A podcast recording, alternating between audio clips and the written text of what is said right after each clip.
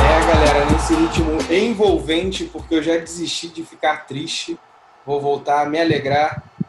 Então vamos sim ficar felizes, porque temos um convidado incrível, plantel de hoje. Obviamente, a gente está aqui com o Rafa, novamente. Fala galera, boa noite, boa tarde, bom dia e vamos, vamos falar mais de Botafogo, né? Que a gente nunca cansa. e, mas vamos, vamos desistir de estar triste, né? Como o Diogo falou, porque não tem que estar, não. Vamos... Ah, eu tô tentando ficar nesse mood. Vou até chamar o Rodrigo. Rodrigo, vem feliz, por favor, meu glorioso. Ô, oh, meus gloriosos e minhas gloriosas. Tudo bem com vocês? Vamos lá, vamos, vamos levantar o astral, por mais que por mais que tudo, mas vamos lá, vamos lá. A nossa função é, é continuar acreditando. E para completar o timaço de hoje, gente recebe um convidado muitíssimo especial para gente, para a gente falar sobre marketing esportivo. Completando o time hoje, Gil Rezende, sócio fundador da Gol Marketing Esportivo. Seja bem-vindo, Gil. Fala pessoal, obrigado aí pelo convite. Prazer estar participando aqui com vocês. Então vamos correndo direto para o campo. Vamos começar no assunto direto ao ponto. A gente veio falar de Botafogo, sim. O histórico que o Botafogo tem com o marketing esportivo, como que essa marca está sendo tão castigada em campo, como que a gente percebe o trabalho dela fora das quatro linhas. Então, ninguém melhor que o Gil para já teve, né, Gil, uma experiência dentro do clube e hoje trabalha ainda trabalha no mercado de marketing esportivo, voando com a Gol. É, nossa, parecia que a gente estava falando de das linhas aéreas, mas do Gol. é, conta um pouquinho da tua experiência, então, Gil, antes da gente entrar nos nossos tópicos de hoje, para o pessoal te conhecer, conhecer um pouquinho da tua história também.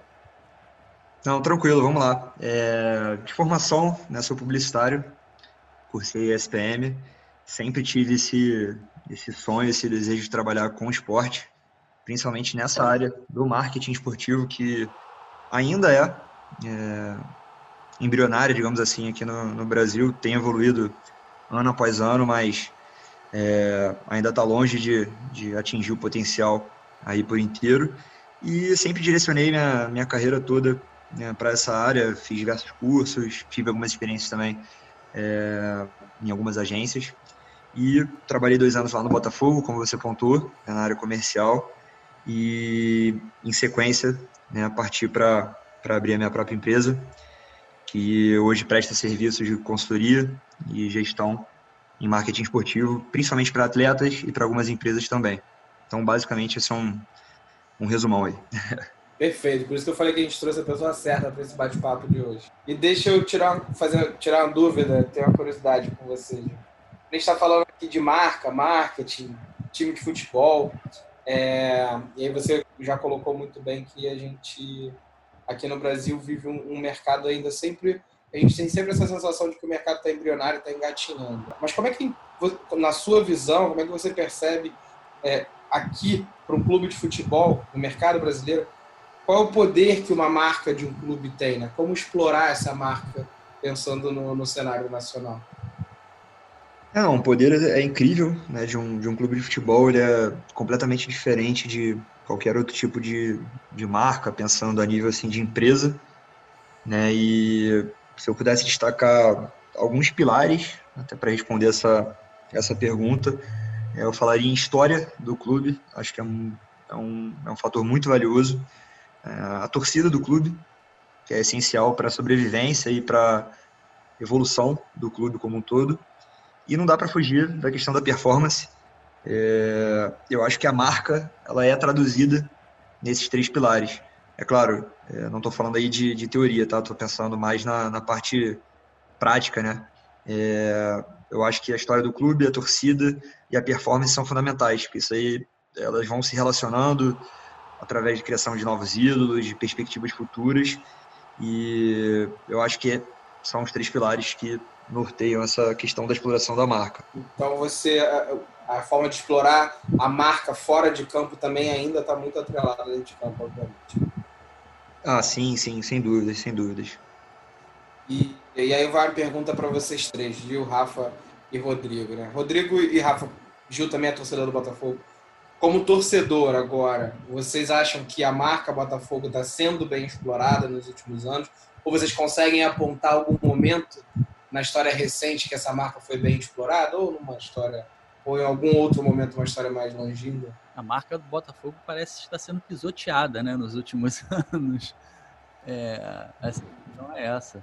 No passado recente, eu lembro da, da ação acho que foi, eu não lembro o ano que foi, mas sendo o programa que o sócio, uma época que o programa de sócio torcedor, eles trouxeram a marca para a camisa, fizeram uma campanha forte, eu não sei se foi na época ali do, no início da década, lá para 2010, 2011, não lembro exatamente quando foi, mas de uns anos para cá a sensação é de, porra, cada vez pisoteiam mais na, na, na marca do Botafogo, né? Eu lembro quando eu era moleque, Botafogo ainda jogava torneio internacional, Tereza Herrera ou outros em outros países também. Então você via que o clube ainda rodava, parece que levava a marca para fora.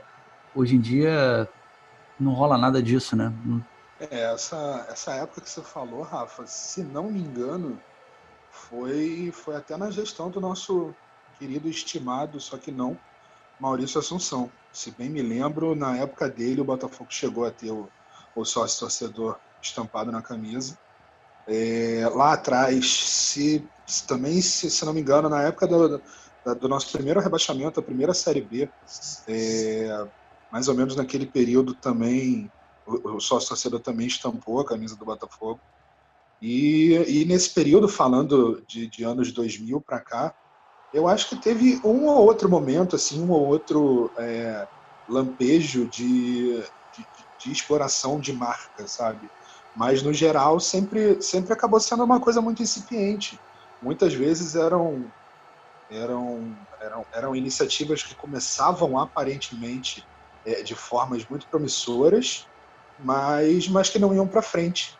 Mesmo a gente, em, em vários desses momentos, a gente tendo peças interessantes no elenco para aproveitar esse, esse potencial de marketing, para potencializar a marca, para internacionalizar a marca, a gente teve Louco Abreu, que poderia ter sido melhor aproveitado. A gente teve Sidoff, que, teve, que poderia ter sido melhor aproveitado. O Honda agora é um.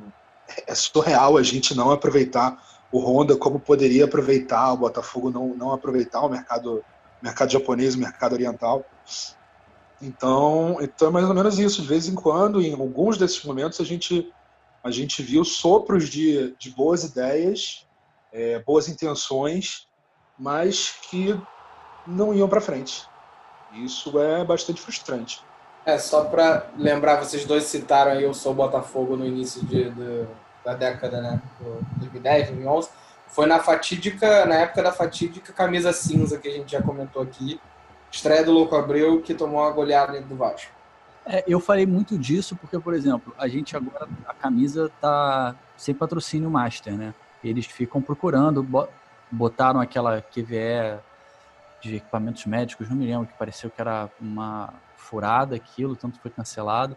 Mas é que eu até me pergunto, a gente pode até levar essa pergunta para o Gil, tipo, se a gente tem uma, um uniforme, uma camisa sem marca, sem nenhum patrocínio, até que ponto vale você estampar o próprio, uma marca interna, como o, o programa de sócio torcedor, na própria camisa, enquanto você não tem um outro interessado em fazer aquela, aquela ação ali, né? Sim, sim, é só primeiro nessa questão da, da exploração da marca, né? De fato, se a marca está arranhada ou não está, pelo menos na minha percepção, é, a marca do Botafogo ela é muito forte para deixar é, problemas internos, problemas aí né, políticos de performance, enfim, que a gente já está careca de saber. Eu acho que não não prejudica, né? se isso tiver um norte, tiver um futuro para ser revertido. Então, é indiscutível que ter, tiveram alguns arranhões, mas a marca é muito forte, está tá longe de estar tá manchada ou qualquer coisa do tipo. O Botafogo tem uma força aí incrível e que tem muito potencial para ser explorada. Sobre essa questão da camisa, eu não acho ruim. É claro que não ter um, patrocínio master na camisa é, não é positivo, nenhum, nenhum ponto de vista, nenhuma esfera é, desde que seja algo temporário, né, para fazer algum tipo de divulgação específica, seja ali do programa de sócio-torcedor, seja de alguma, alguma iniciativa social, talvez, é, não vejo como algo tão negativo, não, desde que seja temporário.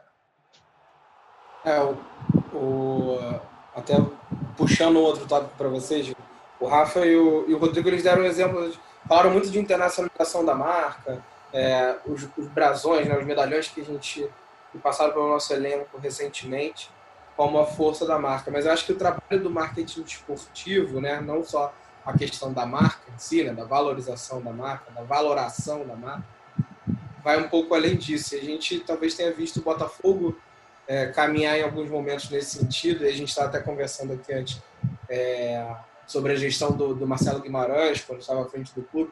Eu, como torcedor ali na época, fiquei muito entusiasmado porque parecia que o Botafogo estava indo para um, um trabalho de marketing esportivo interessante. Né? A gente via, tinha Blitz do Botafogo entregando ingresso não sei aonde, aí você ia para dentro do estádio, era aquela coisa meio tentando, né, gente? dentro da medida do possível, tentando fazer uma coisa meio que a NBA faz, de, das atrações de intervalo, uma coisa mais elaborada, mexer com a torcida, som disso, som daquilo, explorar mais os telões, não sei o quê. É, a gente sentiu que aquele momento poderia ser diferente, mas acho que não é uma cultura que. Não, eu não sei por que, que não vinga no Brasil. Né? Essa cultura do, do, do explorar a marca, explorar o estádio, explorar o torcedor. O Botafogo também teve umas ações legais de fazer eventos de food truck no estádio, jogadores ali é, assinando camisa e tal, mas nunca vai para frente. Você acha que isso é o Botafogo? Você acha que é o futebol brasileiro? A gente tem o exemplo da final da Copa do Nordeste, que é uma coisa estrondosa, mas a organização do futebol brasileiro não ajuda para isso. Como é que você vê esse cenário? Vejo como algo é, mais geral do futebol brasileiro como um todo, basicamente pelo desespero que a grande maioria dos clubes tem é, de conseguir fazer o básico. Então, para você, como você pontuou, né, para né, botar em prática um conceito aí norte-americano de entretenimento e tudo mais, você precisa ter o básico. Então, você precisa ter é, suas fontes de receitas ali é, bem estabelecidas, você precisa ter uma tranquilidade para você poder respirar e, de fato, começar a tocar ideias diferentes que chamem é, a atenção do, do, torcedor, do público em geral, de possíveis patrocinadores. Então, eu enxergo dessa maneira. Eu acho que é um, é um problema mais estrutural é, do que de não estar tá aproveitando o quanto deveria. Aí a gente está falando aqui de alguns exemplos, né? Vocês citaram que do próprio Sidorf, do, do Louco Abreu e tudo mais, poderíamos ter explorado melhor isso como, como clube e tudo mais. É, talvez sim, talvez não, né? Não não estou por dentro de todos os detalhes, mas é, já ouvi falar que principalmente o Sidorf era bem complicado essa questão de, de liberação, ele era muito blindado, é, muito estrelinha, tá? Vamos botar assim dessa maneira. E esse ano acho que eu não defendendo, né? Porque eu conheço muita gente que trabalha lá e profissionais assim de extrema qualidade.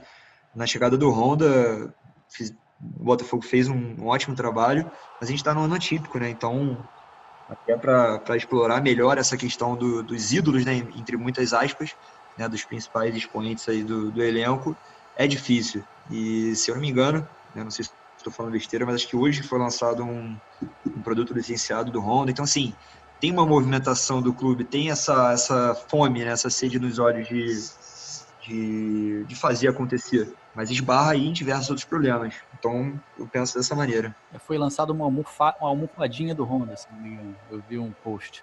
Isso, isso, acho que foi isso. Cara, a gente está falando, é, misturando a marca, o marketing, a marca, o marketing, o trabalho de marketing, o que é a marca. Pergunta: como é que hoje, como é que hoje, principalmente aqui no Brasil ou no esporte em geral, como é que é medido o, o real potencial de uma marca? Não o valor, o potencial o número de torcedores, é, o quanto essa marca, essa, quantas pessoas, o potencial dessa, da, dessa marca impactar pessoas. Como que a gente consegue valorizar, valorar isso? É, sem dúvida alguma, é, apesar de ser uma pergunta tanto quanto complexa, é, o número de torcedores ele é muito importante, porque no final das contas é ele que vai fazer mover o clube de uma maneira geral. Então, se você pensa em fontes de receitas, é, todas que você possa imaginar. É, desde a, do estádio, quando você está falando de ingressos, de é, A e B dentro do estádio, é, venda de camarotes, é, compra de produtos oficiais, que a gente acabou de mencionar aqui, é, próprio sócio torcedor, que também já foi levantado. e até mesmo na hora de fechar né, um patrocínio, isso acaba pesando. Isso aí vai vão levantar qual o possível alcance, qual o alcance total, qual vai ser o retorno, qual é o potencial de conversão. Então eu enxergo sim como uma das principais maneiras. É, a gente fala muito de, da renovação né, da torcida do Botafogo.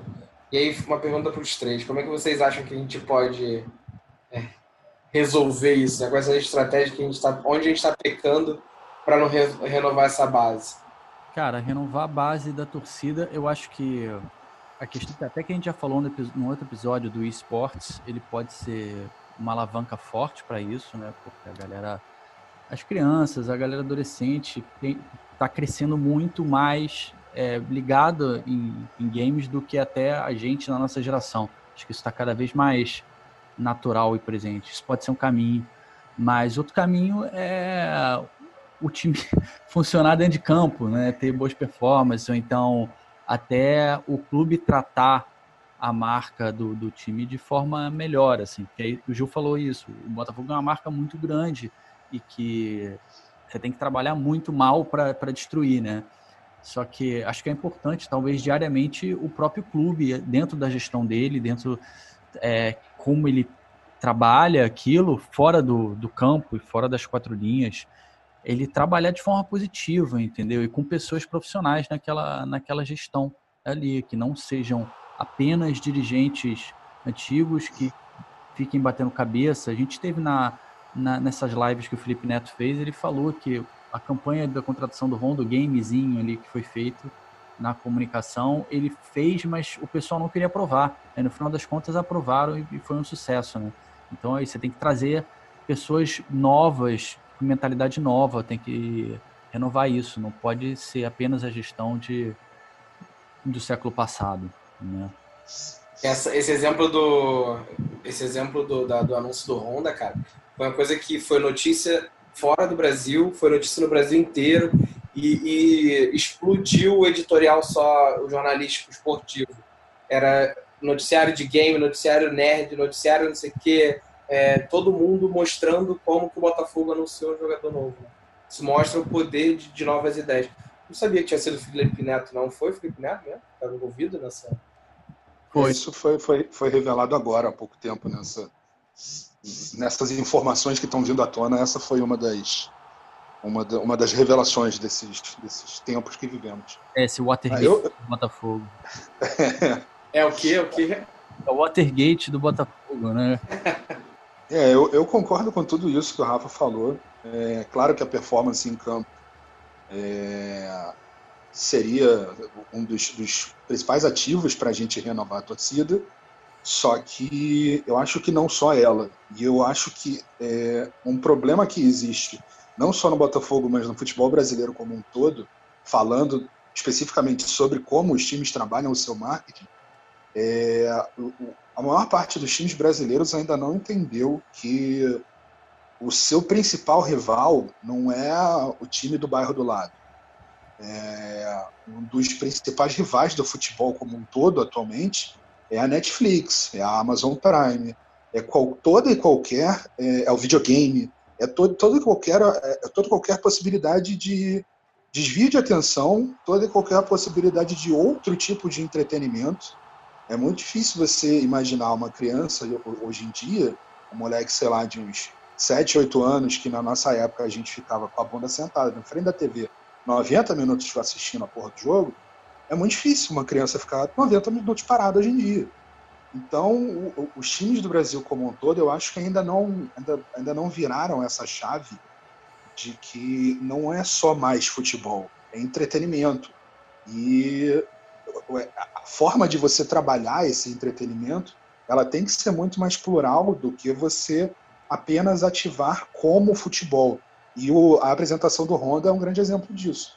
O, a, a, equipe que desenvolveu aquela, aquele vídeo porra, trouxe uma série de outros elementos e aplicaram a realidade do Botafogo que estava acontecendo naquela hora que era a apresentação do Honda, um jogador japonês. Então, tudo ali se conectou, tudo, tudo ali tinha link, sabe? E no geral você não vê isso acontecer. No geral, o que eu, pelo menos a percepção que eu tenho é de que as diretorias do Brasil ainda encaram o futebol só como futebol, eles não encaram o futebol como uma ferramenta de entretenimento e como sendo uma ferramenta de entretenimento, os seus adversários não são só outros times de futebol, pensando na geração de renda. Os seus adversários estão aí, cara. Os seus adversários são os streamings, são os games, é tudo isso. Então eu, eu acho que falta muito virar essa chavinha. É, você pontou um exemplo que eu acho muito legal, que é essa questão da, da, chegada do Honda como um todo, não só a questão do vídeo, que é uma parte né, dessa, desse lançamento, desse anúncio, mas como um todo, desde a recepção até a questão do evento que teve no estádio, onde o Botafogo explorou, né, um dos seus principais ativos também. É... E acho que essa questão da renovação da, da torcida, né, de fato, ela é um processo. Então, essa questão do, da tecnologia, de distração e tudo mais, é, hoje o mundo muda muito rápido. Então, hoje a gente está falando de um assunto aqui, já está acontecendo outra coisa, e era uma coisa que não acontecia antigamente. E a gente parte do princípio que uma pessoa que torce para um time muito dificilmente vai é, deixar de torcer, né? Tem essa questão. Então, se você conquista ali o torcedor é, novo, enquanto criança, você vai precisar se preocupar, entre muitas aspas, tanto quanto é, você precisa para converter ele ali. Fora aquelas questões de pressão familiar, que a gente já está cansado de saber. Mas eu acho que é, é, basicamente nesse sentido. Acho que a questão do, dos esportes é, ela é muito importante justamente para esse momento né, de mudança de, de consumo, de, de hábito. É, a molecada toda está vidrada nisso e se o Botafogo não tiver, consequentemente ele tende a perder né, ali a atenção e não vai renovar tanto quanto outros clubes e, enfim, outras atividades que estão captando a atenção da molecada. É, vai depender exclusivamente da gente passando para os nossos filhos. Né? Isso, isso. Eu lembrei de um exemplo também aqui agora, cara, que foi bem bacana, essa questão do, do tom de comunicação.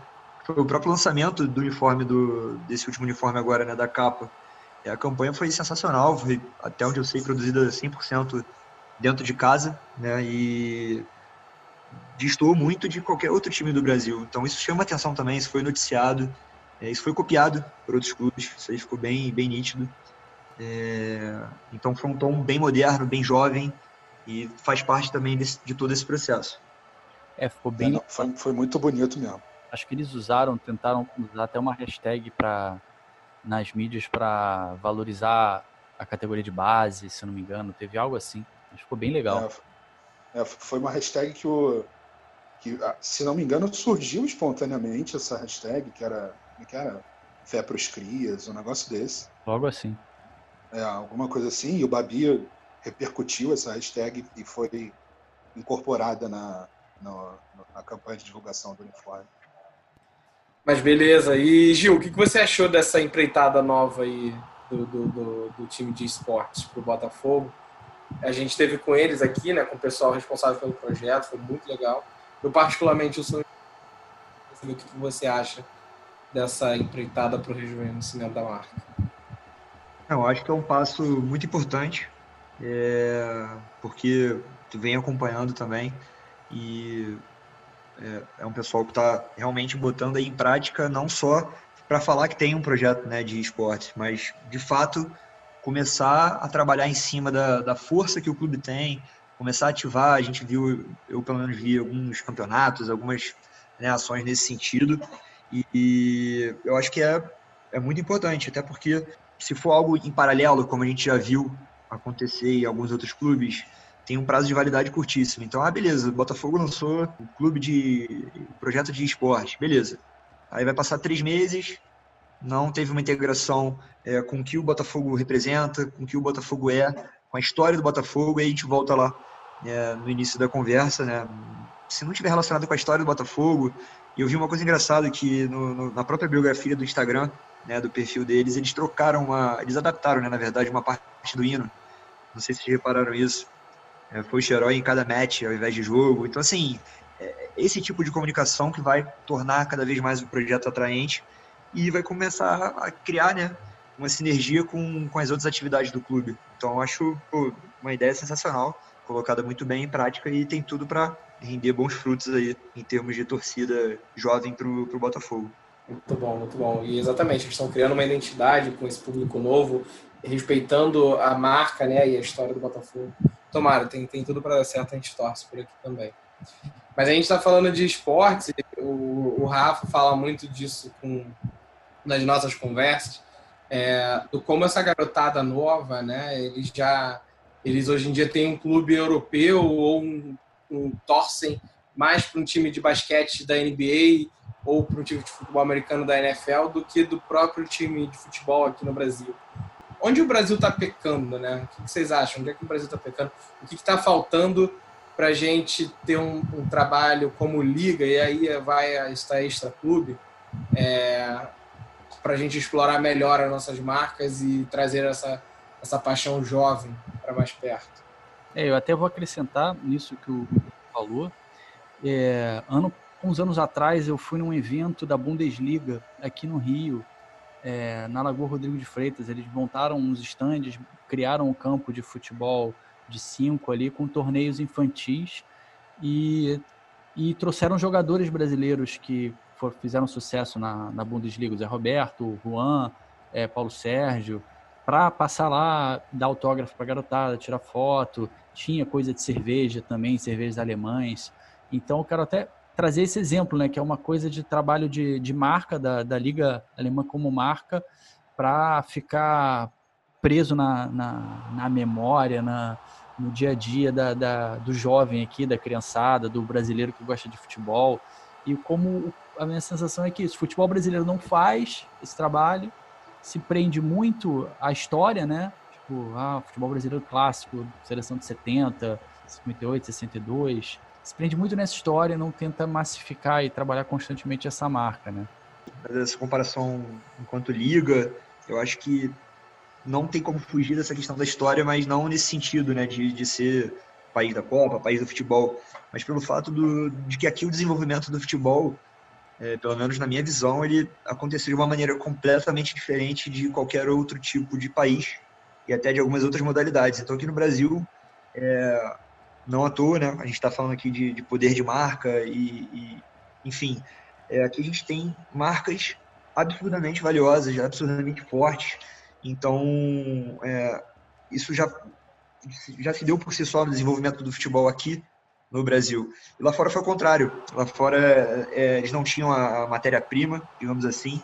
Então eles tiveram que se organizar muito mais como liga para poder ser um produto é, atrativo. Então eu enxergo muito nessa questão. Aqui tem essa questão de, de cada clube olhar para o próprio umbigo, é, não quer saber do, do se o, o clube ali do lado está passando é, necessidade, se está mal, se está bem, ele está pensando nele mesmo. Então isso, num determinado momento, acaba sendo prejudicial, né, como um todo. Então a gente não tem hoje um, um produto, é, embora vendam como um campeonato mais equilibrado e isso e aquilo, é, para entrar num, num, próximo nível ali de entretenimento, de competitividade, é, falta muito ainda. Então eu enxergo dessa maneira. É, eu, eu acho que a, a história nunca vai poder ficar de fora por todos esses motivos que vocês já falaram, mas é saber como ativar essa história, saber como ativar essa memória afetiva e não tem como você fazer isso apenas com os jogos, apenas mostrando VT dos jogos antigos. Você não vai dialogar com a galera mais nova, não adianta. É, eles não vão ter conexão com, com essas coisas. A gente, a gente tem conexão com o time de 62, com, com o time da década de 60, é, com os times clássicos do Botafogo, porque a gente ouvia os nossos pais falando, a gente é de uma geração um pouco mais próxima desse, desse, desse, desse período. É, essas gerações de agora não, não vão ter nenhum tipo de conexão com isso. Então, como, como aproveitar isso é que é o grande ponto. Além do. O Rafa falou do, da Bundesliga, é, desse evento da Bundesliga aqui no Rio de Janeiro. A La Liga também faz muito isso. Acho que nos últimos, tirando agora durante a pandemia, né? Mas nos últimos três ou quatro, é, Real Madrid e Barcelona teve um evento aqui no Rio de Janeiro, na Marina da Glória também. É, e também é aquilo que eu falei novamente de, de você explorar outras mídias. Vocês já viram aquele documentário do, é, que tem na Netflix do, do Sunderland? Sunderland Till I Die? Vocês chegaram a assistir? Sim, sim, assisti. Muito bom. Pois é, cara. E o que é o Sunderland, né? O Digo. Sunderland não é nada, me desculpe. O Sunderland pode ter uma grande história, é um time muito tradicional na Inglaterra, pô, mas é um time com total de zero repercussão fora do, das terras da rainha. E foi um documentário extremamente comentado, extremamente elogiado. É, essa é uma outra coisa que os clubes eu acho que ainda vacilam muito aqui. Cara, você tem que gravar tudo. Você tem que gravar todo o seu dia a dia. E se der certo no final, e aquele seu ano for maravilhoso, beleza, você formata isso e transforma isso num documentário, numa série, num que quer que seja. O, o Last Dance do, do Michael Jordan, do Chicago Bulls, é outro exemplo perfeito para isso. A parada foi gravada em 1998, na última temporada, ficou até agora guardado e tá aí. É, agora tá aí, sucesso absurdo, um dos melhores documentários de esporte que eu já assisti. Mas foi isso, sabe? Os jogadores entenderam que ia ser interessante ter um cara com uma câmera no ouvido deles, do lado assim no cangote deles, a temporada inteira. E por mais que seja razoavelmente desagradável em alguns momentos, cara, faz parte do jogo. Isso sabe? é geração de conteúdo. Os, os, clubes eu também acho que não geram conteúdo do jeito é, e com o potencial que eles têm para gerar. É, e talvez até por isso a, a série né, do, do Sunderland tenha explodido tanto assim. Se falar só de, de, de, resultado, que é, são aqueles conteúdos que já. O pessoal acha que já está um pouco saturado, né? Já sabe onde vai procurar ali é, um conteúdo de jogo, um conteúdo do dia a dia. Hoje tem, é, é ávido por esse tipo de conteúdo, é, que nem você falou, da época do Michael Jordan, estava guardado até hoje e, porra, foram soltar só agora. Então, é, por isso que também explodiu. Então é um tipo de conteúdo que concordo, tem que ter. Porque o, aquele feijão com arroz ali o pessoal já está meio que de saco cheio, né? Já está saturado e está sempre buscando por outras formas de, de, poder consumir um conteúdo diferente. É, eu, eu, não sei, eu não sei, eu não assisti ainda o documentário do Flamengo da Libertadores, por motivos óbvios, né? Tem mais o que fazer. É, tô brincando. Deve ser até um documentário interessante. Mas eu não assisti por puro clubismo, de fato. É, então eu não sei como é que foi esse processo de gravação. Eu não sei se, se é nesse formato de, de, de um câmera gravando o Flamengo, uma pessoa gravando o Flamengo 24 horas por dia durante o ano inteiro. Se foi feito dessa forma, bate palmas para a diretoria, porque é esse o caminho. É, é esse um dos caminhos. E, tipo, Aí o Flamengo, o Flamengo aproveitou essa oportunidade de um ano fabuloso que eles tiveram e lançaram em parceria com a Globoplay, maior plataforma de streaming do país, a maior emissora de TV do país. Foi sucesso. Imagina um documentário sobre o título da Comebol. Olha isso, cara. Aquele time nojento que a gente comemora até hoje. Pô, nossa, eu ia assistir, eu ia rever esse documentário todo dia, porque não faz sentido aquele título. Nossa, título continental. Mas aí, outra parada que é, aproveitando aí que o Diogo falou da de NBA, né, FEL, as ligas americanas, eu lembrei que o, o Super Bowl, né, da NFL, que é o evento esportivo mais caro, mas em termos que envolve a cota de publicidade mais cara, né, das transmissões. É impressionante como eles trabalham bem essa questão. Né? É, e você para para pensar, compara com o Brasil. É... Qual é a marca do Campeonato Brasileiro? Tudo bem, começou a ser explorada nesses últimos anos agora, né? Agora já tem uma movimentação melhor, até em termos de conteúdo. É, tem né, empresas por trás tocando isso e tudo mais, está se profissionalizando, mas você pensa no Campeonato Brasileiro, você não, não consegue lembrar ali qual é a marca. Quando a gente está falando de alguns exemplos, Bundesliga, La Liga, você né, é inerente, você já lembra de como é a marca, de o que, que eles fazem, de ações e enfim. E é isso que é o caminho, né, que a gente está muito distante ainda. Quem sabe um dia, no futuro próximo aí, o, o Brasil ele se consolide mais como uma liga e pare de ficar pensando só cada clube por si, enfim.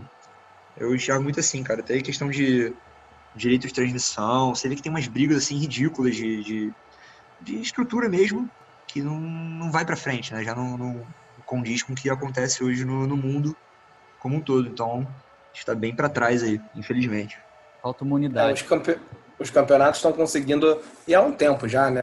Trabalhar o NEM, vender o NEM né, do campeonato, mas é isso. Trabalho de marca não existe. E aí eu vou dar uma opinião que pode ser polêmica aqui. hoje, para o fã de basquete no Brasil, é, ou até para o fã de esporte, a marca da NBB, que é a Liga de Basquete do Brasil, ela é muito mais lembrada do que você pensar qual é a marca do Campeonato Brasileiro. É óbvio que o Campeonato Brasileiro é muito mais conhecido de futebol, mas a NBB como liga, ela já nasceu com um trabalho mais diferenciado. Não sei se é essa a opinião de vocês também. Eu acho que é, eu acho que esse é uma essa é uma consequência direta da CBF não largar o osso, né? Da gente não ter de fato uma liga, o nosso campeonato ser é, organizado e, e feito de ponta a ponta pela Confederação Brasileira de Futebol, que na verdade deveria cuidar das seleções brasileiras. Né?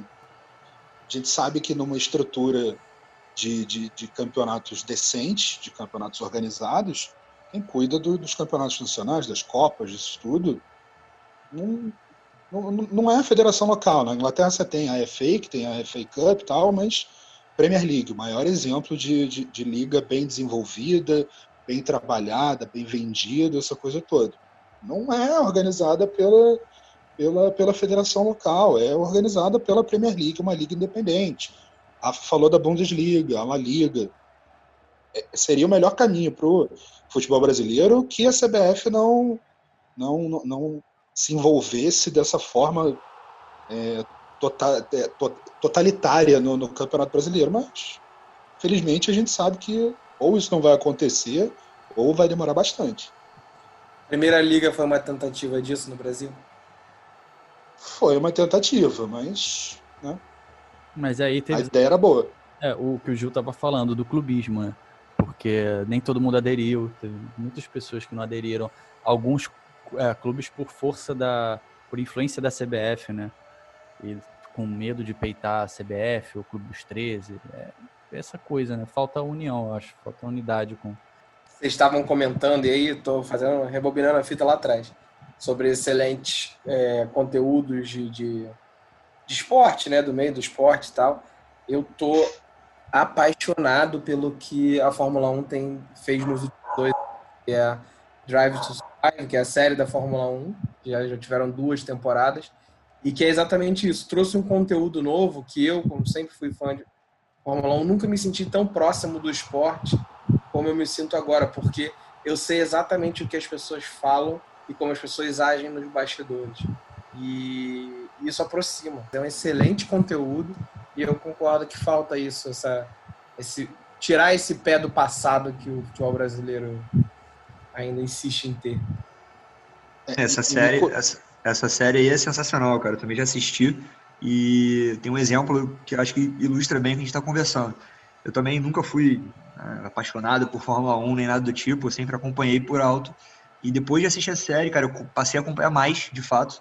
É, não cheguei a consumir nenhum, nenhum tipo de, de, produto ou serviço, nem nada do tipo, mas eu passei a acompanhar é, algumas escuderias, algum, a, Fórmula 1 em si. Isso mostra que essa questão do conteúdo tem um poder que é, não tem nem como mensurar, não tem nem como imaginar. Então, você viu uma série, você passa a ter um interesse né, enviesado ali e passa a dar preferência para esse tipo de, de conteúdo, de, de esporte, de modalidade. E, Diogo, me corrija se eu estiver errado. É, a, a, Fórmula 1 passou por esse, por esse movimento de deixar de ser totalmente administrada pela FIA e passou a ser administrada por uma empresa, por uma empresa de fora. É, a Fórmula 1 acho que foi comprada pela Liberty Media, se eu não me engano, né? Um grupo americano. Se eu não me engano, tá? É, e aí deixou de ser aquela máfia que, que era, e agora ela está sendo trabalhada exatamente como uma, uma liga, né? Essa coisa muito esportes americanos, se não me engano, algumas pessoas envolvidas na direção da Liberty Media tiveram passagem para a NBA. E a gente viu a mudança que a marca da Fórmula 1 teve nos últimos três anos aí, pelo menos. Vai. Acho que essa venda aconteceu em 2016 e as coisas começaram a mudar a partir de 2017, 2018. Nos últimos dois anos a gente já viu uma Fórmula 1 completamente diferente, tanto na transmissão como no trabalho de marca, nos produtos que eles têm desenvolvido de conteúdo. Então, Exatamente, é o que a gente fala que a gente está falando aqui até agora que precisa ser desenvolvido no Brasil e onde a gente precisa chegar, né? Não só o Botafogo, acho que tem algo que está acima do Botafogo que precisa precisa se movimentar, que é o mercado é, de marketing, o mercado de esporte, o mercado de marketing esportivo. O que você acha, Gil? Você acha que é aí que a gente precisa mexer nesse vespeiro, que a gente tem que mexer para as coisas mudarem no, no Botafogo também? Ah, com certeza. E acho que é, quanto mais bons exemplos né, a gente tiver, é, é, melhor, porque acaba fomentando essa vontade né, de, de, mudar, de fazer diferente. Então, tendo um movimento de, de crescimento né, do mercado como um todo, isso vai puxando né, o nível para cima, vai aumentando o sarrafo e é, vai melhorando de uma maneira geral. Então, acho que é o caminho, sim. E só vamos fechando nosso nosso papo, soltar aqui uma última pergunta para vocês também. É, você acha que e começa com o Gil, a gente pode dar sequência nas respostas. Vocês acham que existe uma dificuldade maior para explorar a marca de um clube que está vivendo as dificuldades que o Botafogo está vivendo? E aí eu estou falando muito mais das dificuldades extra-campo do que dentro de campo. É, eu acho que, na verdade, o pensamento base ele não, não muda né, que é a questão de, de sempre estar tá, é, visando o maior número de receitas possíveis. É, aí a gente falou, falou bastante aqui de exploração de marca. No caso do Botafogo, eu enxergo muito como uma questão mais de preservação de marca, né, como a gente conversou. É, tiveram alguns arranhãozinhos, mas não nada que é, com uma melhoria de curto, médio prazo aí de estrutura, nada que não se estabilize. Então, é claro, dificulta bastante né, todos esse, esses problemas, mas acho que dá para recuperar de uma maneira bem, bem tranquila e, claro, mediante muito, muito trabalho. É, eu acho que dá, concordo. Eu, eu queria até levantar uma questão que tem até no o Honda, quando ele publicou recentemente aquele texto nas redes sociais dele, ele falava sobre questão de investimento externo, interno. Aí eu queria até levantar essa questão do investimento internacional. Porque muito ouvi falar nesses dias de pessoas que falam que não vale a pena, que tem que focar no, no investimento nacional, pela marca, pela paixão do torcedor. E o Honda falava isso, né? O, o Botafogo é dos torcedores. Eu concordo, mas não sei, meu ponto de vista leigo é que eu acho que internacionalmente, se tiver investidor interessado, se você puder explorar esse campo, eu acho que vale, né? Eu queria saber o que vocês acham também. Como diria o poeta, eu acho que é uma faca de dois legumes. Porque assim, você pega. A gente pegando os dois principais clubes da Espanha, por exemplo, Real Madrid e Barcelona. Ambos, tirando os patrocínios, evidentemente, mas são clubes dos sócios. Eles funcionam até hoje sendo clubes dos sócios. Eles não têm uma, uma empresa investidora, né, uma City da vida, que chegou uma empresa, chegou um governo lá e vamos embora, vamos injetar dinheiro e tchau e benção. Não é o PSG da vida. E aí, a gente, é, o que o estava para acontecer com o, com o Newcastle agora, e por uma série de motivos o negócio não foi adiante é, e o Newcastle continuou na merda.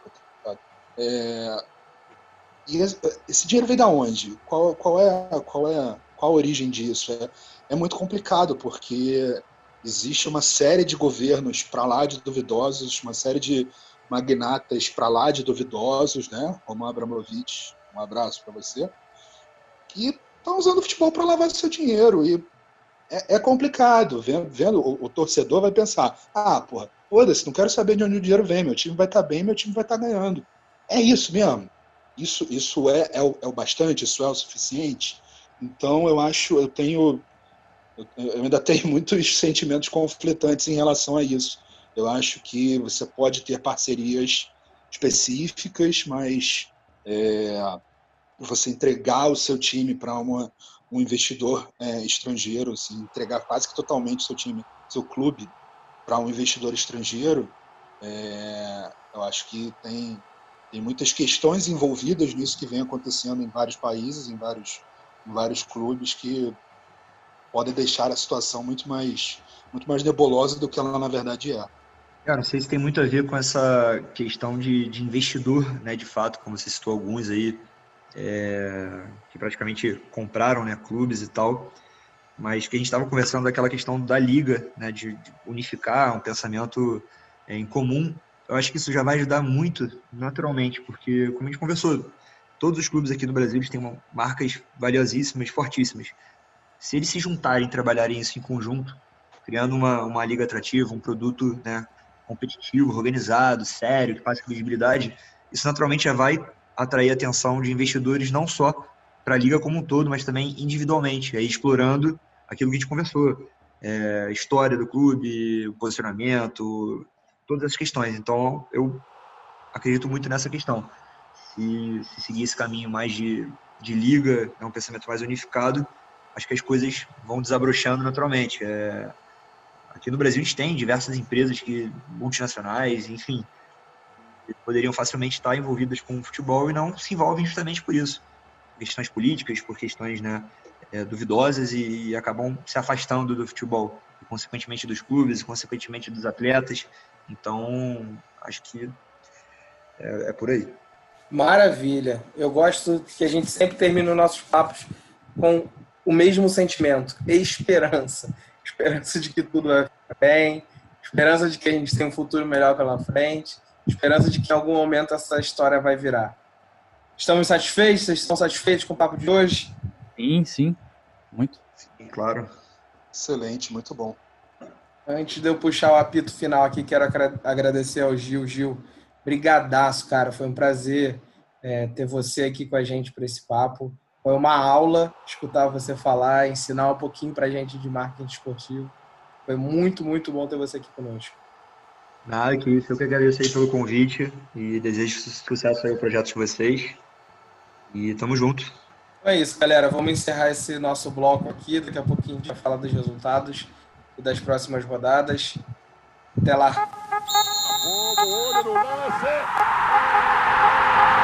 Agora a gente já pode puxar o tom triste da conversa ou, ou ainda temos que manter o otimismo? Porque... Beleza, vamos manter o otimismo. Vamos que agora. Fé. Porra, cara. Quando a gente acha que o negócio vai virar, quando a gente acha que o empate vai ser bom, me vem essa surpresa, pelo amor de Deus. O que vocês acharam do jogo? Horrível. Ah, cara, o jogo como um todo foi aquela coisa que a gente está acostumado, né? O jogo não foi bom, o Botafogo não jogou bem de novo. É... Torcendo pro, pro seu Madruga lá, o Dom Ramon, estrear logo, porque, cara, o Flávio Tênis é um dos melhores profissionais que a gente teve nos últimos anos. E vê-lo passar por isso é, é realmente muito complicado, cara. É bem, é bem triste ver ele passar pelo que ele tá passando. Mas, mas foi o que você falou, cara. Assim, o empate não ia ser dos piores resultados, dado o desempenho, só que, né, mais uma vez, pra que, que o VAR vai ajudar a gente, não é verdade? Pra que, que o árbitro vai ser bom? Pra que, que a gente vai ter algum minuto de sossego nessa porra? Não tem como, cara. Aquilo não foi pênalti nem aqui, nem em Botsuana. Mas Contra a gente é pênalti.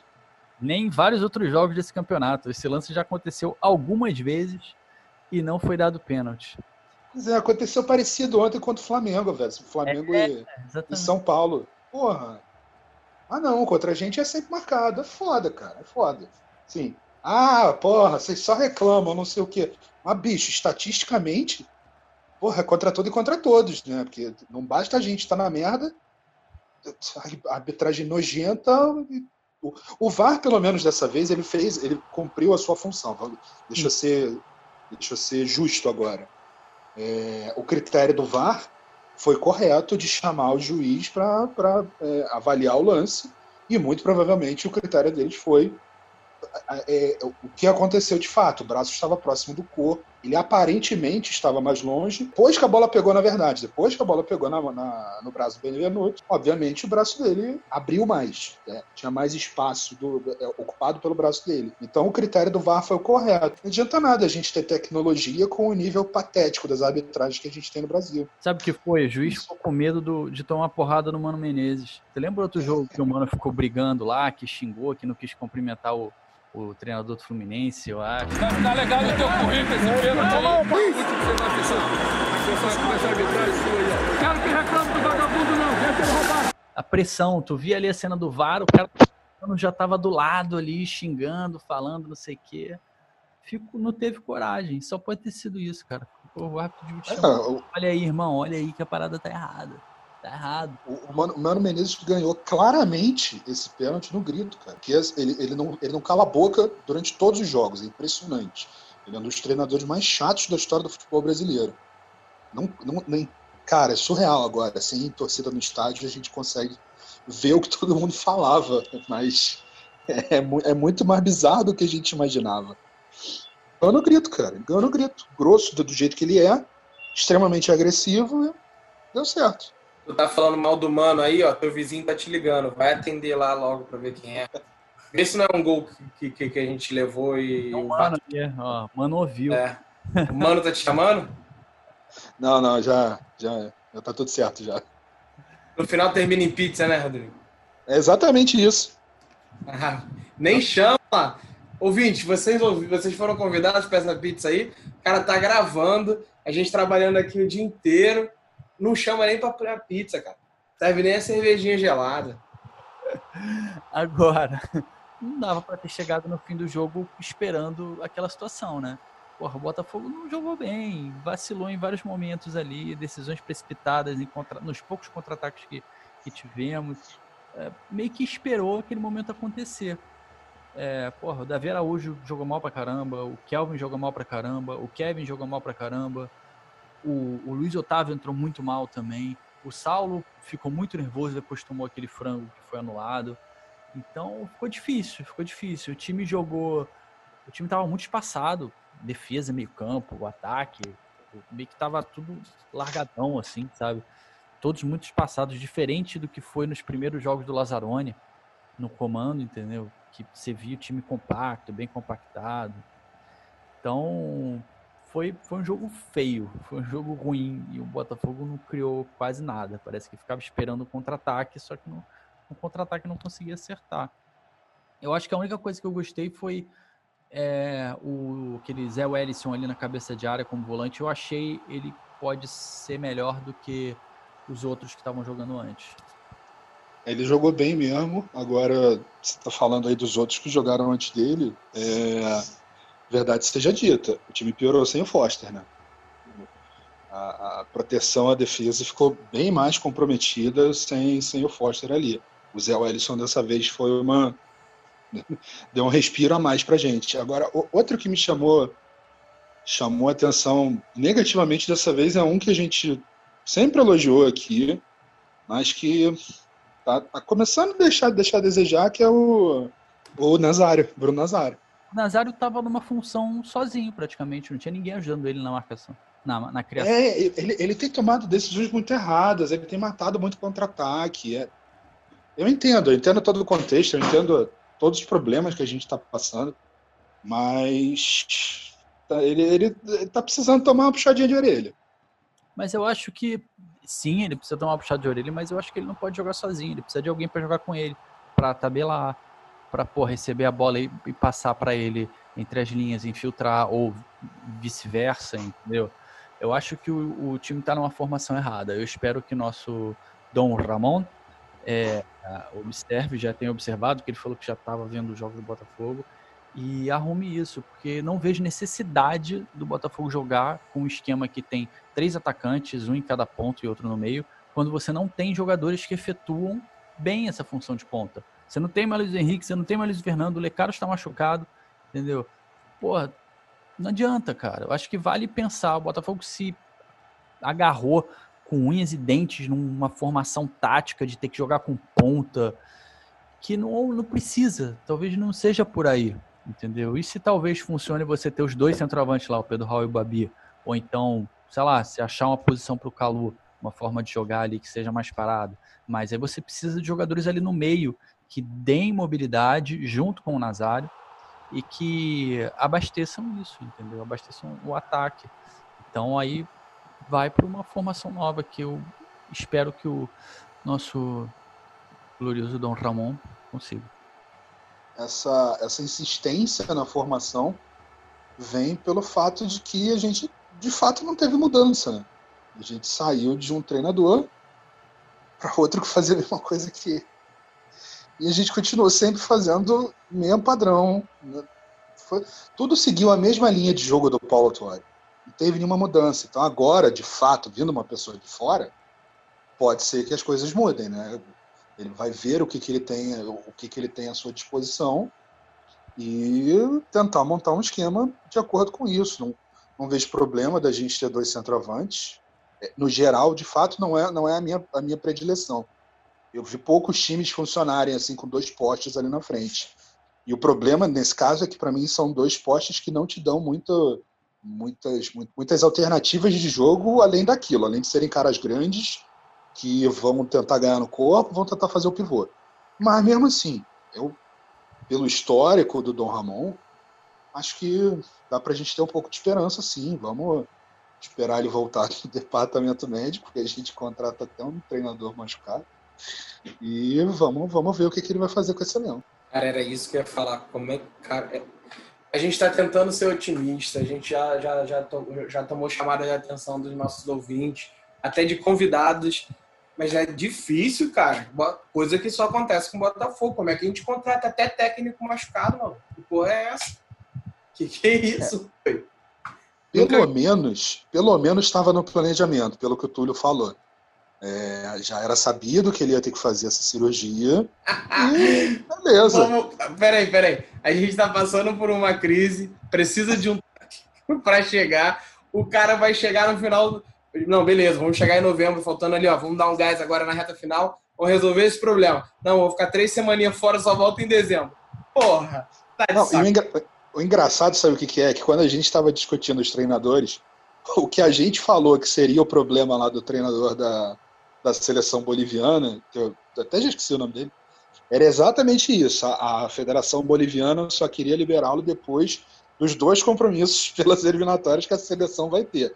Então a gente falou, porra, a gente vai ficar o mês inteiro quase sem, sem técnico de novo, o cara vai chegar lá pelo dia 20, porra, vamos perder mais um mês quase todo de.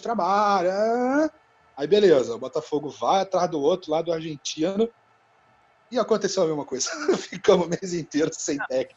Miseravel, miseravelmente a gente tem o filho dele lá fazendo, né, já iniciando o trabalho, mas não é. É ainda, ainda, não, ainda estamos praticando nepotismo, pô. O... não é a mesma coisa, porque sejamos justos, o, o César Farias ele só viria junto com a comissão, com tudo depois. Esse cara, já, o, o, Ramon já veio, já se apresentou, saiu e vai ficar fora até a previsão é só no comando contra o Bragantino, mas no outro jogo contra o Fortaleza já esteja presente. Pelo menos já veio preparador físico, já veio toda a equipe que trabalha sempre, sempre com ele, que tem todo o mindset. Sem falar que o currículo dele é bem melhor do que o do César Farias, né, cara? Eu tomara que ele, que ele faça mais coisas do que César Farias.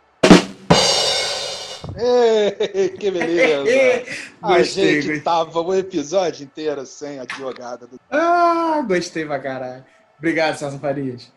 Ai, meu Deus. Tomara que, que o presentinho Ramon aí né, ajude a gente. Acho que vai dar certo. Eu gostei do como eles chegaram, comportamento, atitude e a, a vontade. Acho que o mais importante é a vontade com a qual eles chegaram, sabendo da grandeza do Botafogo, entendeu? Tanto os treinadores aí que é, recusaram, dos buscaram treinadores que recusaram. Então, cara, vai, o cara é grande, o cara ganhou Libertadores, o cara tirou o River do, do buraco no início da dessa década, foi 2014, 2013, eu acho, quando o River também foi rebaixado. Eu acho que vai sair coisa boa daí. Tomara, tomara. Vamos, vamos ficar terminando de novo pensar positivo. Bom, e para terminar então um clima positivo, vamos pensar o que, que a gente espera da próxima rodada, do próximo compromisso. É positivo, não é positivo? Fala que é positivo. Eu acho, eu espero a vitória. Eu quero uma vitória. Ganharemos. Cara, tem que ser positivo. Não é poder. É, esse, é essa coisa meio frouxa. O Diogo vai apostar no empate. Ah, de certeza. Mas convenhamos, né? Apostar no empate não é exatamente um, um, algo errado em se tratando de Botafogo, mas Porra, gente, é Bragantino. O Bragantino tá jogando muito mal. O técnico deles é Marcelo Barbieri, Maurício Barbieri. Não dá, né? Porra, não dá. E outra, é adversário direto. Então, mais uma vez, a gente vai fazer clichê, o jogo de seis pontos. E é isso, bicho. Eu, eu sinceramente acho, mesmo a gente jogando mal os últimos jogos, independente disso tudo, acho que dá para ganhar sim. Eu tenho uma piada do Diogo aqui. É, o Botafogo tem que beber muito Red Bull antes de entrar nesse, em campo na segunda. Não, quem, quem vai tu tem que beber muito todinho para fazer piada igual a minha, porque não vingou não, hein? E tem que beber muito Red Bull é o, é o Babi e o Pedro Raul, né? Eles são atacantes, gostam de cabecear, então. E dá asa. Eu tô curioso, tô fechando sobre o próximo jogo, eu tô curioso pra ver qual vai ser a formação do time, entendeu? Se vai ter as mudanças, que ele já falou que teriam as mudanças. Eu acho que passa muito pelo meio campo, porque é aquilo que a gente já sabe, né? Nossa miolo de zaga é bom, é muito bom quando o Marcelo, nosso problema acaba sendo na proteção do meio campo e nas laterais, entendeu? Vejo, eu vi essa semana que o Marcinho voltou a treinar com o time, só que eu não sei quando ele vai poder jogar, mas vejo que talvez, sei lá, chuto que talvez ele bota, é, dê uma chance ao Barrandegui, veremos, mas muito importante ter o um meio campo ali com a proteção. O Zé Erisson, talvez a volta do Foster, não sei, eu acho que uma mudança de formação tática vai ser muito importante. Bom, a gente quer ver um Botafogo diferente, né, para sentir qual é, qual, como vai ser o DNA do Botafogo do Dom Ramon. É, e assim, é, é bem importante a gente ganhar esse jogo e o próximo, que vai ser Bragantino agora e depois Fortaleza, Fortaleza vindo do, da saída do Rogério Senna, porque depois a gente vai ter uma sequência para lá de indigesta contra Atlético Mineiro, Flamengo, São Paulo e Internacional. Então eu quero de coração que a gente faça seis pontos contra Bragantino e Fortaleza.